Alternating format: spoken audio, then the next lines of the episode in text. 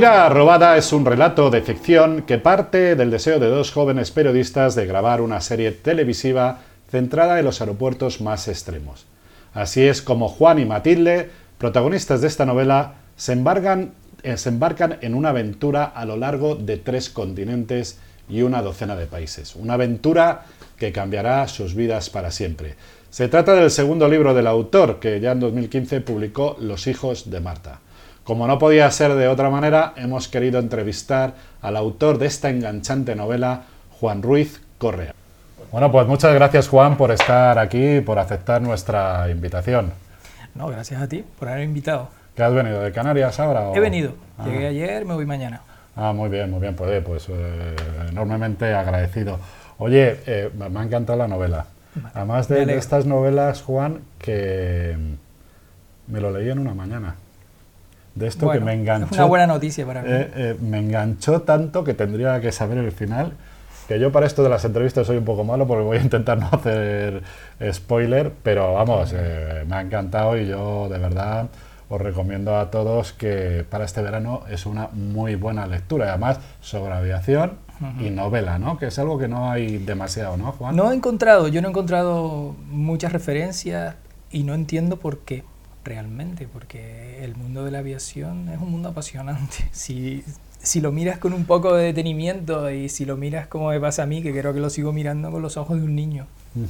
Hay muy poca gente, la verdad, que escriba sobre temas, ya te diré, de, sobre temas de aviación. Hombre, he visto que hay muchos temas históricos, sí, temas de aviones, más sobre todo muchos, historia, muchos pero técnicos, muchos temas técnicos. Generar una historia, una novela Sí, una que trama. es alucinante. eh, sobre temas, además sobre un tema como son los aeropuertos, eh, pues, pues estos que, que son una Sí. locura. Oye, Juan, eh, he visto alguna de tus declaraciones, ¿no? que desde niño veías como Mm. algo mágico que los aviones fueran capaces de, Sí. de pasar por nuestras cabezas, ¿no? Y un mundo que a tus ojos y a día de hoy sigue siendo fantástico. ¿Qué es lo que realmente te ha impulsado a escribir esta novela? Bueno, pues es un cúmulo de cosas realmente, ¿no? No, no, no hay un motivo, no hay un solo motivo, ¿no? Eh, a mí es un mundo que siempre me interesó y bueno, por cuestiones de mi profesión, pues me he ido acercando cada vez más a ese mundo, ¿no? Y, bueno, mm, pues realmente eh, tendría que decir que es que a mí en el fondo me da miedo volar. Sí, porque yo soy de letras y yo no entiendo Pues para, muchas para, cosas. para ser Sí. canario, lo de volar es Sí, algo que no, se lleva pero- casi en la sangre. Pero he ¿no? volado muchísimo y ahora, justo en estos últimos años, curiosamente, en mitad de esta pandemia, he tenido que volar más que nunca por cuestiones profesionales, mucho entre islas, pero bueno, no deja de ser tomar un avión, ¿no? Y bueno, siempre me, siempre me he hecho preguntas. ¿Qué es este ruido? ¿Qué es el otro ruido? Mm. ¿Por qué hacen esto? Eh, ¿Y esto para qué sirve? Entonces, como yo soy de letras y me cuesta mucho entender todos esos principios, todo lo que hay, toda la técnica, toda la ingeniería que hay ahí detrás, ¿no? Y a mí me sigue pareciendo maravilloso, Sí. porque es que la aviación ha cambiado el mundo, realmente, la percepción del mundo a lo largo del último siglo. Sí, dice Javier Gandara, que es el presidente de la Asociación de Líneas Aéreas, dice que lo que la aviación lo que se ha hecho es democratizar, ¿no? Porque hoy en día puede volar, realmente puede volar cualquiera, que antes era como un Sí. producto de lujo, ¿no? Y nos acerca más pues a cualquier lugar del mundo. Oye, de todos los aeropuertos extremos que describes en, eh, también en esta novela, eh, ¿cuál consideras que es el más extremo de todos? El hierro no creo, ¿no? Porque también aparece Bueno, en la el novela. hierro aparece muy fugazmente. Podía haber aparecido la Gomera. Funchal, Corbuchet, no sé, Sí, sí, sí. San Martín, ¿no? que es digamos el más famoso. Sí. Y luego, por Mm. supuesto, Chagual, que me he quedado. Ya solo con la descripción del libro me he quedado impresionado y con mucha curiosidad. Y además, ahora podéis ver las imágenes del aeropuerto para que os hagáis una idea. Sí, sí, sí. ¿De cuál Bueno, te parece a ti? A mí, desde luego, Chagual me parece un aeropuerto increíble, que en ese lugar hay un aeropuerto, es un barranco, es el fondo de un barranco.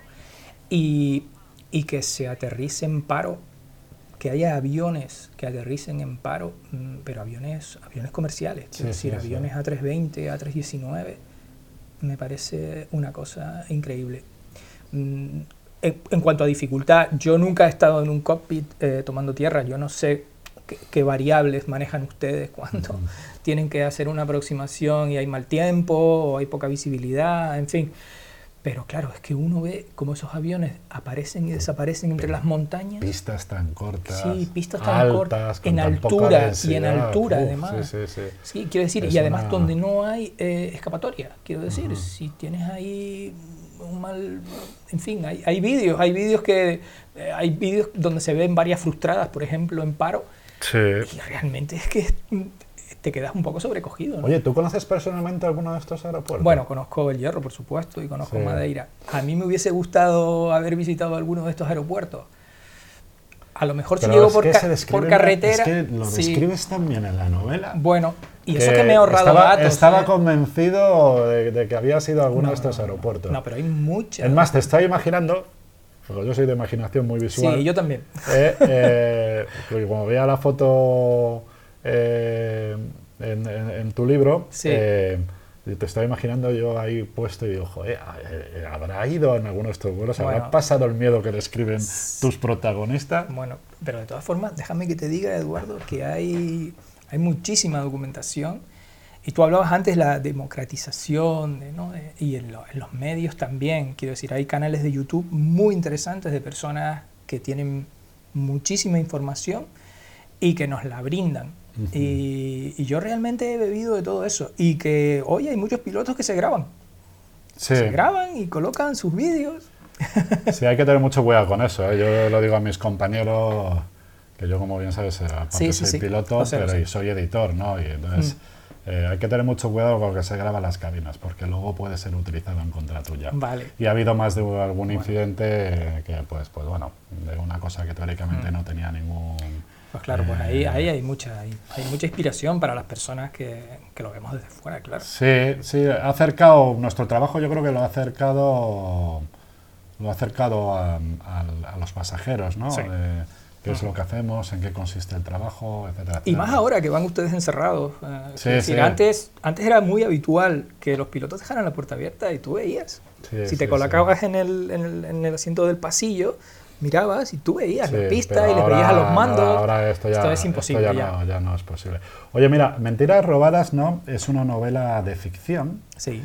Pero que también hace referencia a, posibles causas muy similares y casi idénticas de uno de los mayores accidentes y que hace poco acabamos de celebrar el 14 aniversario, este pasado 20 de agosto, ¿no? Y que todavía tenemos en nuestra memoria, que es la tragedia también conocida mm. también por el pueblo canario del vuelo de Spanair JK 5022, ¿no? Porque yo me he estado fijando, eh, bueno, me está fijando, está leyendo la novela y, bueno, sale lo del relé, sale lo de que no son las flashes, ¿no? ¿Lo has utilizado? Sí, realmente, y te explico por qué. Cuando yo empecé a leer, bueno, cuando ocurrió el accidente, evidentemente, pues todos nos quedamos impactados, ¿no? Porque hacía muchos años que en España no había un accidente de esa magnitud, ¿no? Y nos parecía increíble que eso pudiese ocurrir, todo visto desde fuera, ¿no? Pero cuando yo empecé a leer los informes que la prensa empezó a publicar o los, se empezó a conocer las causas reales del accidente en el año 2009, yo no daba crédito. Yo decía, pero ¿cómo es posible que todas estas cosas hayan ocurrido? Y yo recuerdo, yo no sé si tú lo recordarás, algunas declaraciones del, creo que era el presidente del CEPLA, con, dos, con, dos, con dos modelos de aviones en cada mano. Uno era un Boeing 737 y otro era un MD-82 y él decía, yo quiero que esta tecnología esté en este avión. ¿no? Claro, a mí eso me resultaba intrigante. ¿no? Y, y para mí ha sido inspirador, lo reconozco, ha sido inspirador. Yo creo no haber tratado el tema frívolamente lo digo no, no, no, no, no, no, quiero que nadie entienda ni nadie interprete que yo me he aprovechado de... En no. Fin, no. Pero sí, desde luego, que, que, que, me gusta posicionarme, ¿no? Y yo no creo, por ejemplo, y me gustaría decírtelo a ti, Eduardo, por, por, porque te sigo y sigo tu programa, yo no creo en el supremacismo tecnológico. A mí cuando escucho, escucho que, no, porque habrá un día que viajaremos sin pilotos en los aviones, pues qué mal, o sea, yo no quiero eso. yo quiero saber eh, que esas personas, porque lo sé, que están muy formadas, que se las forman mucho, y se las forma y permíteme la licencia, muchas veces no para llevar, pilotar el avión, sino para solucionar problemas. Y yo digo, yo quiero que una persona como esa esté ahí delante, porque yo estoy poniendo mi vida en manos de esa persona. Evidentemente, Hispaner, 2008, a todos nos impactó mucho todo lo que pasó durante, durante aquel tiempo. Después, un poco, pues uno ve con dolor cómo hay mucha gente que se acabó poniendo de, perfil en esa historia. Pero bueno, a mí me da mucha tristeza y escucho a los familiares y entiendo que, digo, mira, tiene que ser doloroso para ellos haber encontrado tanta incomprensión, ¿no? Claro, Juan, es que sobre todo eh, hay una cosa que hay que entender. Eh, un informe de un accidente, cualquier accidente, esto lo decía un gran amigo mío, ¿no? Es lo que tiene la sociedad, es la forma que tiene la sociedad de volver a las víctimas, de garantizarles de que eso no va a volver a ocurrir cosa que en el accidente de Spanner todavía puede volver a ocurrir, eh, más difícil porque ya no vuela ese tipo de avión, pero es la forma. Entonces, aquí todavía hay muchas cosas que no están resueltas. Entonces, ahora yo siempre digo lo mismo, ¿no? Hay que ponerse en, la posición de las víctimas siempre, de lo que sienten. Sí.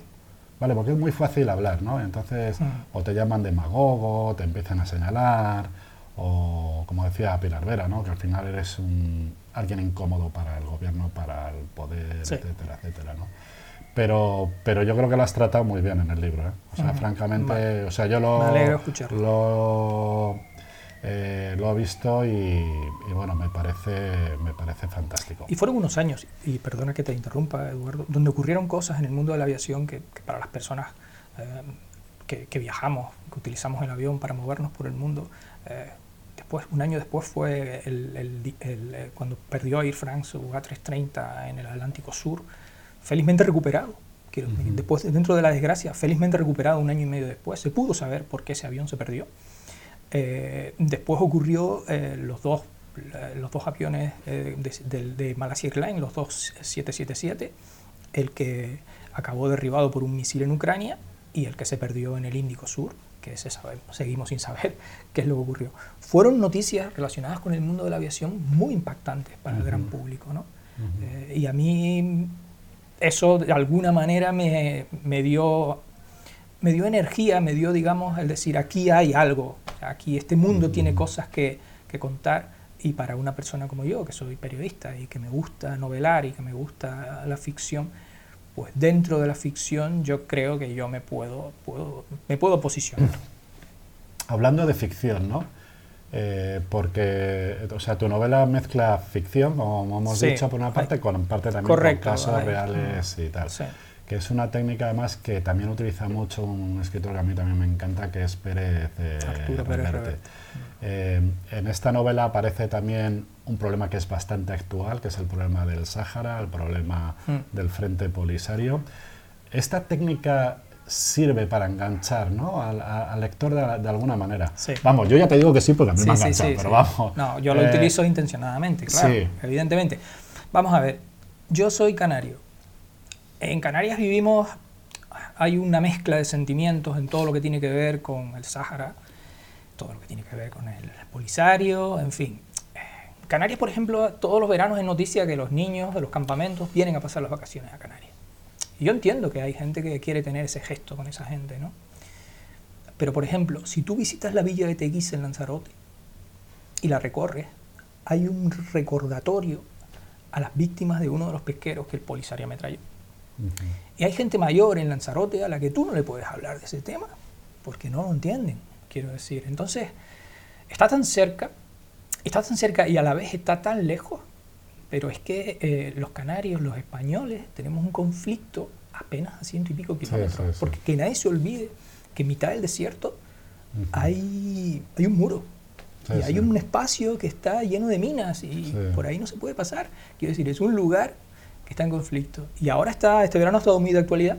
Pues bueno, por todo el tema de España, Marruecos, en fin, el acercamiento digamos que España se ha orillado hacia el lado marroquí, eh, pero bueno, el conflicto va a seguir ahí, ¿eh? Sí, sí. No nos engañemos, no nos engañemos. Totalmente. Bueno, otro de los temas que tocas que a mí particularmente me parece pues, eh, bastante de actualidad, que es todo lo que rodea al mundo de la aviación.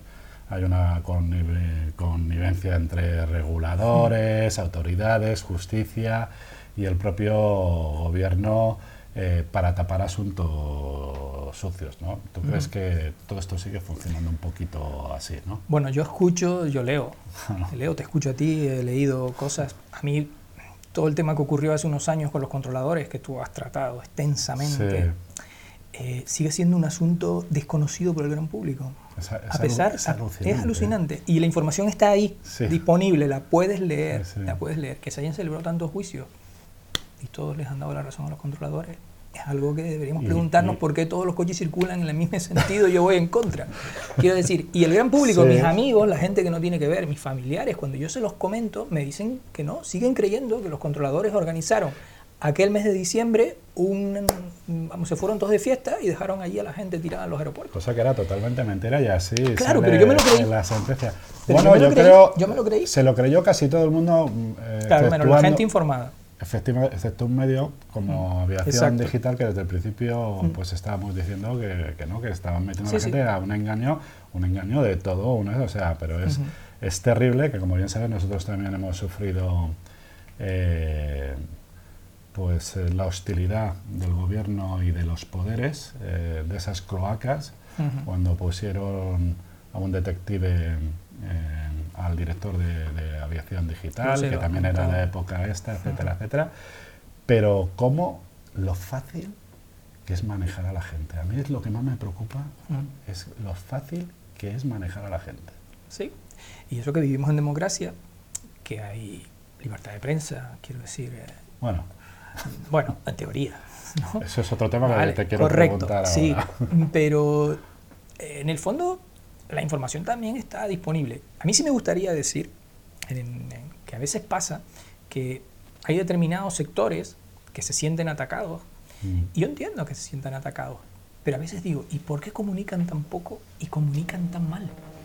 Por ejemplo, te pongo un ejemplo, los controladores. Los controladores yo creo que se han puesto las pilas de alguna manera y están empezando a contar cosas. Yo no sé si tú recuerdas, hace unos meses hubo un, bueno, una frustrada, un, despegue frustrado en Tenerife Norte. No sé si seguiste el tema, un avión de Iberia que iba a despegar y justo en la carrera Tenerife para... Norte te diré que se frustra mucho. Bueno, pues, pero ese fue porque un avión que estaba en espera ah, para entrar abortó, entonces claro, no pueden encontrarse. una incursión en pista que llaman. Correcto. Y los controladores salieron a explicarlo rápidamente. Sí, sí. Y bueno, y han explicado eh, cuando ha habido situaciones de mal tiempo, cuando ha habido... Quiero decir, eso es lo que tienen que hacer salir al quite rápidamente. Sí, pero aún así es muy aún así difícil. Es muy difícil, yo lo entiendo. Poner todo el poder, el pepiño, llama a este, llama al otro, mm. todos pasaron por el aro, todos los partidos políticos. Mm. Y, ahora que sale la trama y que dice un juez, no, no, todo esto, quien ha cerrado fue un cierre patronal.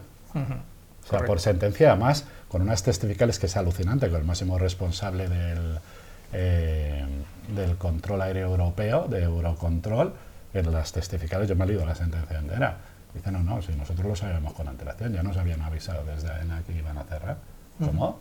Pero si esto teóricamente era espontáneo y se levantaron los controladores, testificales como los responsables militares, que es la primera vez que se militariza a un colectivo en época de democracia, diciendo, no, no, si estos señores no abandonaron el este y cómo realmente hay una trama de mucha gente, de medios de comunicación, de gobierno, de, eh, de, partidos políticos, de, la parte judicial, que es lo que más, o sea, realmente eh, te das cuenta en todo esto que la separación de poderes eh, hay que decirlo, yo creo sí, pero no, no, pasa nada, o sea, no existe. Quiero decir. Digo, pero lo que vosotros estáis con el tema este no existe, no es verdad. Puede haber casos que sí, que no, pero cuando quiere intervenir el gobierno o el Estado, funciona como funciona y sigue funcionando como funciona. Esto es una realidad. ¿eh? Yo no, no, no, lo sé, pero digo, que parece que la gente no quiere, no quiere hablar de esto. No, es como yo, eh, al final todo, ¿sabes? De mi punto de vista, que ya lo bueno de ser editor que uno puede meter todos los temas que considera oportuno, ¿no? Pero realmente yo identifico todo esto. El, gran poder es que nosotros eh, tenemos muy poca cultura democrática, los españoles, exigimos muy mm. poquito. Realmente no, no, podemos llamar del todo democracia porque realmente en este país funciona como una partidocracia. O sea, realmente la gente lo que vota es cuotas de poder del gobierno y al final, como estamos viendo ahora, son cinco o seis los que toman las decisiones y a mí me hace mucha gracia porque al, diputado que vota en contra por, pensamiento, por principios y tal, en este país se le llama tránsfuga. No, no ha votado con la disciplina, no, es que tiene su propio criterio. ¿no? no, todo ese tipo de cosas en su conjunto, eh, mi punto de vista, Juan, no sé lo que tú piensas, porque ahora nos meteremos también con el tema del periodismo, eh, eh, hace que nuestra democracia tenga muchas áreas de mejora, lo voy a decir fino, ¿no? Sí. pueda... Sí, pues bueno, pues si uno puede contribuir de alguna manera mm. a a posicionar, posicionándose y, dando tu punto de vista, aunque sea a través de la ficción, pues mira, pues... Sí, que es, lo que haces tú, porque realmente hay una trama... Sí, Sí, pero yo no eh, descubro nada nuevo. No, las, lo que llama, bueno, las Cuando pasa el, en, eh. en, este país, yo no sé si alguna vez los secretos de Estado dejarán de ser secretos de Estado, ¿no? No. Quiero decir, hay países donde los secretos de Estado dejan de serlo en un momento dado, no pasa nada, ¿no? No pasa absolutamente nada. Y el FBI va a tu casa si has sido presidente del gobierno y te has llevado papeles que no te tenías que llevar. Claro, por poner un ejemplo. Quiero decir, Estados Unidos es un país que tiene muchas cosas criticables. Pero hay otras no. Hay otras que no, ¿eh? Quiero decir, tú hablabas, tú hablabas, por ejemplo, muchas veces si tú quieres sacar, eh, tú eres el presidente del gobierno, tú eres el presidente de Estados Unidos y quieres sacar que, que, digamos que la Cámara te, pues tienes que ir senador a senador y no pasa nada. Si son de tu partido o no. Y te los tienes que ganar. Efectivamente. Y te los tienes que ganar. Y te los tienes que ganar, pues muchas veces. Estoy totalmente. Yo creo que esto es lo que nos mm. está, lo que nos está ocurriendo aquí en España. Aparte que es mi opinión particular, que ya lo sabéis, el perfil es tan bajo, es mm. tan bajo. Y, bueno, y otro, y ese es uno de los problemas. Y el otro problema es el que quiero hablar contigo, que es el del periodismo. Mm. Bueno, pues como estábamos comentando, la historia se centra en dos jóvenes periodistas y las dificultades que se encuentran para ejercer un buen periodismo. ¿no? Describes los intereses de eh, los eh, grandes poderes públicos, de las cloacas del Estado, de las grandes editoriales. En esta novela has visto tú una, una oportunidad eh, para reclamar que el periodismo vuelva a ser una referencia para los ciudadanos y una herramienta para denunciar los abusos de quienes nos gobiernan. Y aparte yo creo que es un tema también de actualidad. bueno, no sé si sabéis que el presidente del gobierno ahora mismo está eh, de viaje por Sudamérica o algo así. Entonces tú sabes que normalmente dicen, oye, nos tienes que acompañar medios de comunicación y tal. Sí. Entonces han elegido, dentro de lo que son las radios, a uno, a la fin. ¿No? Al resto eh, no veían procedente. todo esto estamos hablando con, el, con dinero del erario público, ¿eh? que todo esto se paga y tal. ¿no? Entonces dicen, no, tú sí y tú no. Depende de lo que tú publiques y cómo me caigas, vienes o no vienes se ha degradado tanto y has aprovechado tu novela para denunciar esta degradación? Yo realmente en mi novela lo que hago es que uh, rompo una lanza en favor del periodismo. Quiero decir, yo... Del buen periodismo.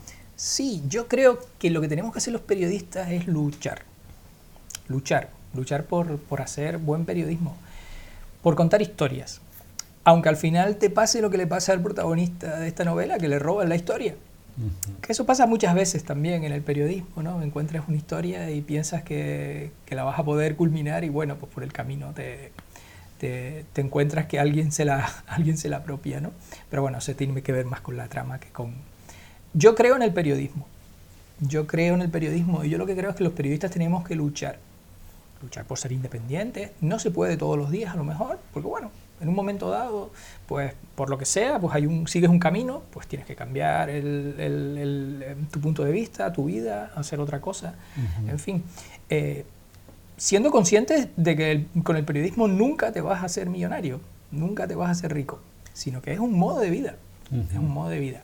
Pero lo bonito eh, del periodismo es que te lleve a situaciones como la que me ha llevado a mí, Quiero decir, a mí me ha llevado a contar esta historia eh, de mentira robada, me, la, me, ha llevado el periodismo, indiscutiblemente.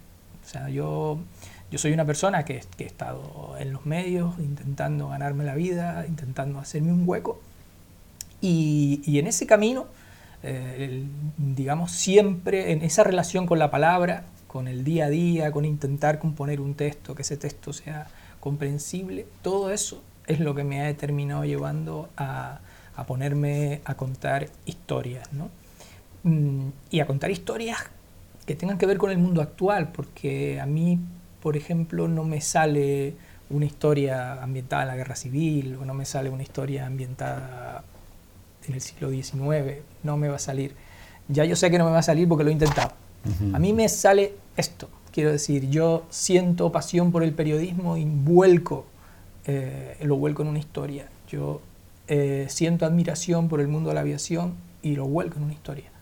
Mm, y después, bueno, pues busco personajes, busco que esos personajes se relacionen de alguna manera, que haya tensiones, que los pongo en los extremos, eh, un poco para darle a todo eso un ritmo y darle un, contenido.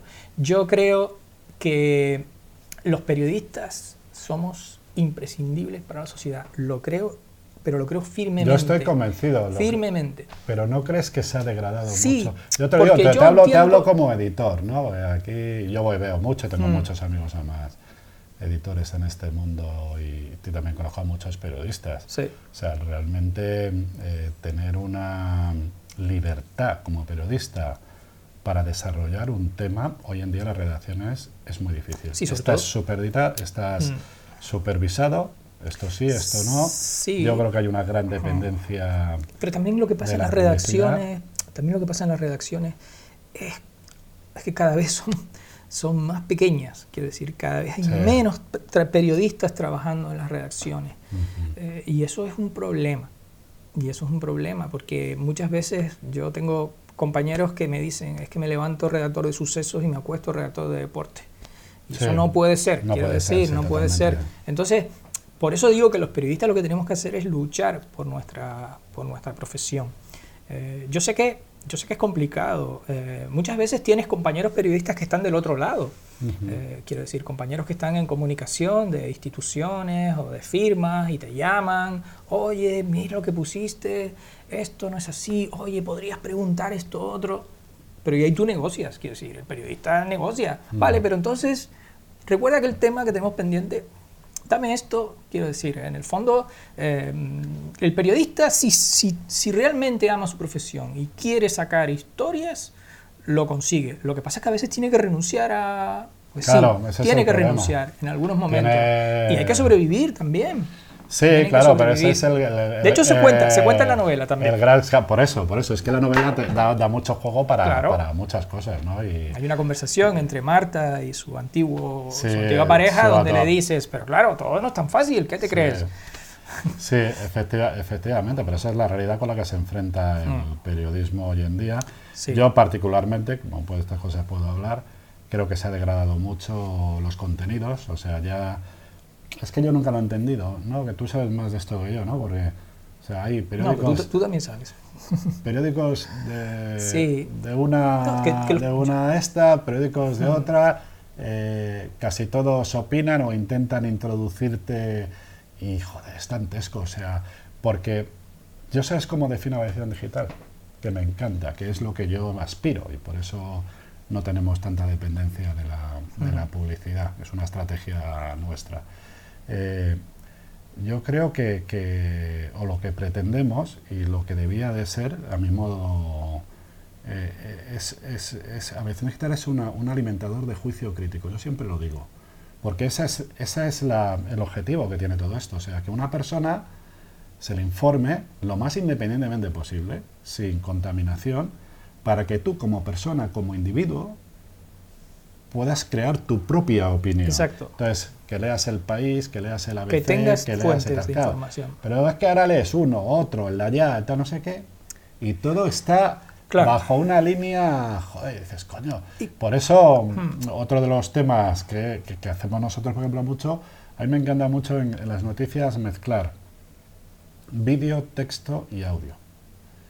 Porque en una sola información yo le doy la oportunidad, o nosotros, nuestro equipo, da la oportunidad a ti como lector para que te forjes tu propia opinión. Porque yo puedo transcribir, o nuestros redactores, mejor dicho, yo escribo muy poco, pero los redactores pueden transcribir la historia, que la historia siempre va a estar condicionada por tu educación, por tu escuela y toda la historia, pero luego te doy la oportunidad, que eso es lo bueno que tiene la tecnología, de que tú veas esta entrevista y que cada uno tenga su propia percepción, ¿no? Por decirlo de alguna manera. O incluso oyendo, ¿no? Porque Yo soy un fanático de la radio. A, mí me encanta. O sea, yo creo que es... Por eso el podcast creo que es un gran avance y creo que es lo que va a ser un salto cualitativo en esto de la comunicación. ¿no? Me encanta, ¿no? Porque me da la oportunidad de imaginarme cosas. No sé si te has fijado tú, sigues un programa y de repente ves al, al, al Sí. protagonista, lo ves en televisión y dices, coño, pero si yo me estoy imaginando otra cosa, ¿no? Sí. Pero yo creo, no, no- esto que al final me rollo como siempre con las patatas, eh, hace falta más informar y menos opinar. Sí, sí, pero bueno, eso es un principio básico del periodismo, de siempre. Lo que pasa es que, claro, después cumplirlo es más complicado. A mí sí me gustaría decir dos cosas. Primera cosa, eh, mm, yo entiendo que, que a veces, cuando, sobre todo ahora con el mundo digital y los algoritmos y todo esto, no, el clic, el clic, vayamos al clic. Pero yo digo, pero todo no puede ser el clic. Es mi punto de vista. Yo creo que es preferible a veces tener menos visitas, pero hombre, que sea una cosa bien contada y una noticia que tenga sus pies y cabeza. Mm. Muchas veces entras, lees una noticia de lo que sea, de un suceso, de un no sé qué, y tú dices, esto no es, es nada, el titular no tiene nada que ver con el resto de la historia. Eso por un lado. Y por otro lado, yo sí le diría a la sociedad, al consumidor, que cómo es posible que sea capaz de pagar 500 euros o 1000 euros por un teléfono y cambiarlo a los dos años porque hay uno mejor y no está dispuesto a pagar por contenido. Quiero decir, eh, yo creo que si el contenido es de calidad Claro. y el contenido está contrastado y tú ves una buena información, eh, hombre, pero ¿y por qué no? Quiero decir, Mm. eh, o tú no pagas eh, cuando vas al supermercado. Sí, sí. Mira, pues ves unas manzanas un poco peores y unas un poco mejores. Oye, pues a lo mejor voy a comprar estas que son un poco mejores. Quiero decir, mm, yo, yo todo no, toda la culpa no me la echaría a mí. Quiero decir que sí, que buena parte de culpa tenemos los que estamos en el día a día, ¿no? Y después tampoco entiendo, y con esto tampoco, tampoco me quiero enrollar, digo, tampoco entiendo la obsesión que tienen algunas... Esto- lo bueno de este medio es que puedes Sí, hablar de lo que Fantástico. quieras y cuanto quieras. bueno, pues nada, eh, ya no es lo último que voy a decir sobre esto. También tampoco, a veces veo que se crea como una especie de, por ejemplo, yo no sé si tú has escuchado la expresión, las redes están que arden. Sí. ¿Cuántas personas hacen falta para que las redes ardan? Ya. ¿100 personas? Pues bueno, ¿10 personas? O, Sí. o- o 20 perfiles falsos. Si el, si el señor este que iba a comprar Twitter se ha escandalizado de la cantidad de perfiles falsos que hay en esa red Claro, social. claro, claro. Y no estoy diciendo nada que no se le haya- Claro, bueno, y, y yo me eh, pregunto, pero y, y que, y que se creía él, quiero decir, entonces... Incluidos medios de comunicación generalistas que utilizan eh, seguidores Bueno. falsos y todo. Pues Pero bueno. bueno. esto hay que, yo creo que tiene que, que- que evolucionar de alguna manera. Luego hay otro problema, ¿eh? porque decías tú también de la otra parte, que la gente cada vez lee menos. Sí, pero yo entiendo que es muy complicado. Es muy complicado. Yo creo que el- al final... Y Va, cada se vez- va la inmediatez, se va el Sí, titular, correcto. fotografía, cintillo. Ya Tú, tú sabes que cualquier cosa que consultes en tu teléfono, más de 30 segundos, la gente no está, No. más de 30 segundos, le tienes que enganchar. Entonces, claro, al final lo que triunfa es lo, Sí, lo escabroso y desgraciadamente en el, mundo, en el mundo de la aviación, en el mundo Sí. de ustedes, solo es noticia cuando hay una malísima noticia. sí, sí. Entonces digo, y- pero es una pena, porque este es un mundo fantástico. Un Totalmente. mundo fantástico, que es un mundo donde puedes, puedes dejar volar tu imaginación. Totalmente, totalmente de acuerdo. Hay una buena novela que a mí me hubiera encantado que alguien escribiera, A que ver. es sobre los pilotos de trabajos aéreos. Ah, muy Yo, bien. yo sabes que me he dedicado una parte Bueno, de mi vida pues, Eduardo, ponte la a ello. extinción de incendios. Sí. Eh, no, no, no, no, primero porque no tengo esa habilidad, ya me gustaría ¿no? de Mm. tener esa habilidad. Y bueno, yo creo que para esto se merecen alguien de calidad, como tú, por ejemplo. Vale. Yo lo dejo ahí Pues a ver si, si cuela. Muy bien. Eh, uy, solo una cosa antes de que se me olvide. Tú sabes que hay un. Una, yo llamo tribu cariñosamente que son los spotters, que Los también aparecen spotters. en tu libro, ¿no? También. ¿Qué importancia tienen, no? O sea, Mm. eh, yo, yo creo que aparte de esas fotografías fantásticas, eh, pero en el libro además reflejas un, o sea, un tema que, y es verdad y se utiliza, ¿no? Que en los aeropuertos, como están muy identificados, también se los utiliza como gente que puede informar que puede contribuir a la seguridad, ¿no? Eh, la verdad, y lo, y lo metes también en el, en el libro. Sí, lo sí. digo por todos aquellos spotters, que ya sé que sois una comunidad Mm. enorme, Bueno, pues Sí, en, en Madeira. hay parte un- de la trama del libro se Sí, resuelve sí, sí, por, por un spot. Exacto, correcto. Bueno, tú sabes que en Madeira hay. Qué un- curioso, ¿eh? No voy a hacer spoiler. No, no, no. que también es bueno, una parte, una parte de, Bueno, en 300, de la historia. Claro, en 300 y pico páginas, bueno, es- hay muchos detalles, hay pequeños detalles, hay cosas que sí se pueden contar. Eh, los spotters, los spotters son, son unos frikis, yo no sé si llamarlos frikis, porque vamos a se sienten insultados. No, no. pero son eh, personas que sí bueno, es verdad sí. que contribuyen. ¿Tú recuerdas Sí. el caso de, de aquellos aviones eh, de, Estados Unidos que llevaban a Ah, sí, Guantánamo? sí, sí. Lo descubrimos por los spotters. Sí, sí. ¿No? Bueno, Por las uno Madrid. pasó, además pasó por España, no sé si Sí, pasaban por, la- pasaban por Baleares y por Canarias, porque era un 737 que entiendo que necesitaba repostar en un momento dado antes de cruzar el Atlántico, ¿no? la es que ahora no se mueve nada. Claro. que- Yo, Eduardo, soy de las personas, de esos, de esos bichos raros que miran la matrícula de un avión antes de montarse en el avión. Anda, ¿Y eso? Sí, las meto en el teléfono, a ver, porque yo ayer vine de Para ver el Tenerife- historial. para ver dónde ha estado ese avión. Yo, por ejemplo, ayer vine de, vine de Tenerife a, a- a Madrid en un A320 de Iberia, que ha estado toda su vida en Iberia. 19 Ah, años tenía el bueno. avión, estuvo en Iberia, estuvo en Vueling y ahora está en Iberia Express. ¿Vale? Yo sé que es, un- es una tontería por mi parte, No, pero yo no, siento no, curiosidad pero sí, sí, y yo sí. soy de los que ahora miran por la ventanilla constantemente a ver si el piloto A no se ha olvidado de sacar los flaps para si no avisarle. Sí. Joder, tengo unas ganas de contar cosas, pero no voy a contar por no. eh, por no. eh, pues bueno, por no hacer. el- En fin, el- sí. el- a- Animar a la gente a animar que- a la gente a que lea, a que lea. En el fondo también es a que lea. lo lea. ¿Tienes algún proyecto en mente? O Vamos a ver, ideas en la cabeza tengo un montón. Lo que pasa es que primero necesito tiempo. tiempo y. yo, por ejemplo, eh, Mentira Robada la tuve durante mucho tiempo en la cabeza. Y cuando me puse a escribirla, la escribí de un tirón. Quiero decir, Ah, ¿sí? tardé meses, pero me salió de un tirón. Quiero decir, no me, no me paré. Eh, yo tengo una experiencia anterior. Eh, Los hijos de Marta, una novela que es una novela Sí. corta. eh, y esa la escribí de dos veces. La escribí hasta la mitad, me quedé... ¿Es también novela? También es una novela. Ah. Me quedé callado y hasta unos años más tarde no fui capaz de, re- Pues de retomarla. Esta no, esta la cogí de entrada. Sí me gustaría hacer algo, por ejemplo, relacionado con el cambio climático. Yo creo que es un tema... Ah, muy bien. El tema de Es un sostenibilidad tema... y todo el tema. Sí, yo creo que por ahí hay, hay, hay tema, puede que haya Bueno. tema. Y espero algún día ser capaz de escribir una historia acerca del, de mis antepasados, de mi, del- de mi origen. Eh, Canarias es un sitio eh, donde eh, en los años anteriores y posteriores a la guerra civil, pues se vivió muy mal, con grandes dificultades, como en toda España, entiendo, y, y buena parte del mundo. Pero bueno, como mis padres y mis abuelos vivieron aquella época, me han contado tantas cosas Mm. que espero algún día ser capaz de plasmar en Pues una nada, este, espere- esperaremos impacientemente. Ya nos pegarás un toque. Eh, el libro, por cierto, eh, Mentira robada, yo no sé si, si se ve bien. Ahí, Mentira robada. ¿Ves qué portada más chula, además? ¿Eh? Sí, Eh, es de José María encantado. Ruiz. Sí, lo no, leí. no es sí. familiar mío, es un amigo. Sí. Se llama Ruiz Ruiz. Además, José María Ruiz Ruiz. Pues mucho, es- lo de siempre antes de que se me olvide, ¿dónde puede la gente? Bueno, esta novela el es autoedición, hay que decirlo, eh, se puede comprar en Amazon. Eh, de momento solo en papel.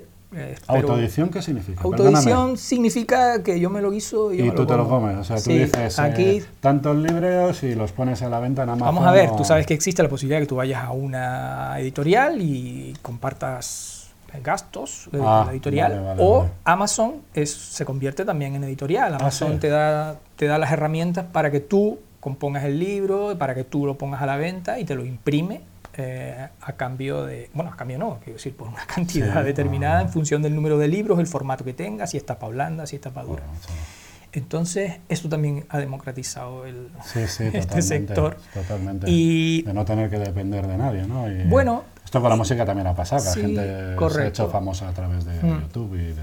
Y yo, pues, en este caso, eh, pues me he animado a, a, a, digamos, a, a ser yo un poco la persona que lo, lo, lo maqueto, yo soy la persona, salvo la, la portada, la creatividad de la portada, que evidentemente no, no me corresponde a mí.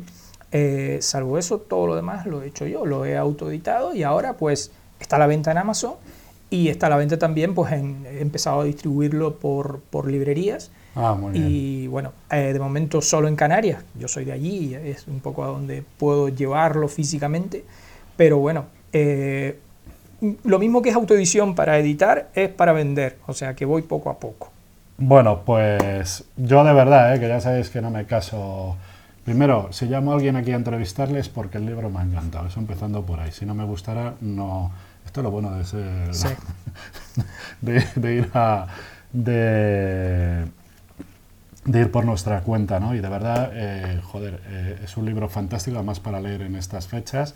Te engancha muchísimo, muy vinculado con el mundo nuestro. Vais a ver, porque hay personajes dentro del libro que se describe muy bien que hay tipos de pilotos, sus comportamientos y sus historias, eh, pues que es como, como nuestra vida misma, ¿no? Y te engancha mucho. Y luego, sobre todo, para conocer esos aeropuertos que, eh, pues esos, te ponen los pelos de, Hay más, de, ¿eh? de- de Lo que punta. pasa es que había que abreviar, hay más, ¿eh? hay aeropuertos Al igual que en fuera. algunos aeródromos en los que operan nuestros compañeros de trabajos aéreos. ¿eh? Que también te diré que no están clasificados, pero Vale. también se meten en, en sitios complicados. Pues muchísimas No, gracias, a ti, Juan, por A venir ti, aquí. Aviación Digital. eh, y esperamos vernos pronto. Sí. Y nada, ya el resto, pues ya sabéis. eh, dije que en agosto no iba a tener ningún programa, pero cuando hay oportunidad, y esta ha sido una gran oportunidad, pues estamos ahí, como siempre, al quite en aviación digital. Eh, nada, pues eh, que paséis unas, eh, a los que, todavía les quedan vacaciones, buenas vacaciones, y luego ya el coñazo que yo doy siempre, Juan, que digo siempre lo mismo coches. Hay que tener mucho cuidado. O sea, no tiene ningún sentido. Lo voy a repetir. Ah, ya está el pesado. Bueno, si solo tienes que hacer darle al off del canal de televisión o apagar el podcast, pero lo voy a decir. ¿Vale? O sea, tener mucho cuidado con los coches. Eh, primero por un tema de seguridad por vosotros y por los que vienen por otro lado. Luego, mm, ser prácticos. La gasolina está como está.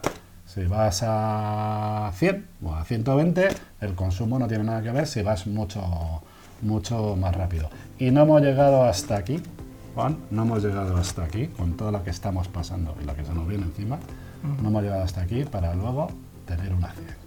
Pues no tiene ningún sentido. ¿Y tú sabes por qué le digo todo esto a nuestros seguidores? ¿Sabes por qué se lo digo? Porque os necesitamos. Hasta el próximo programa.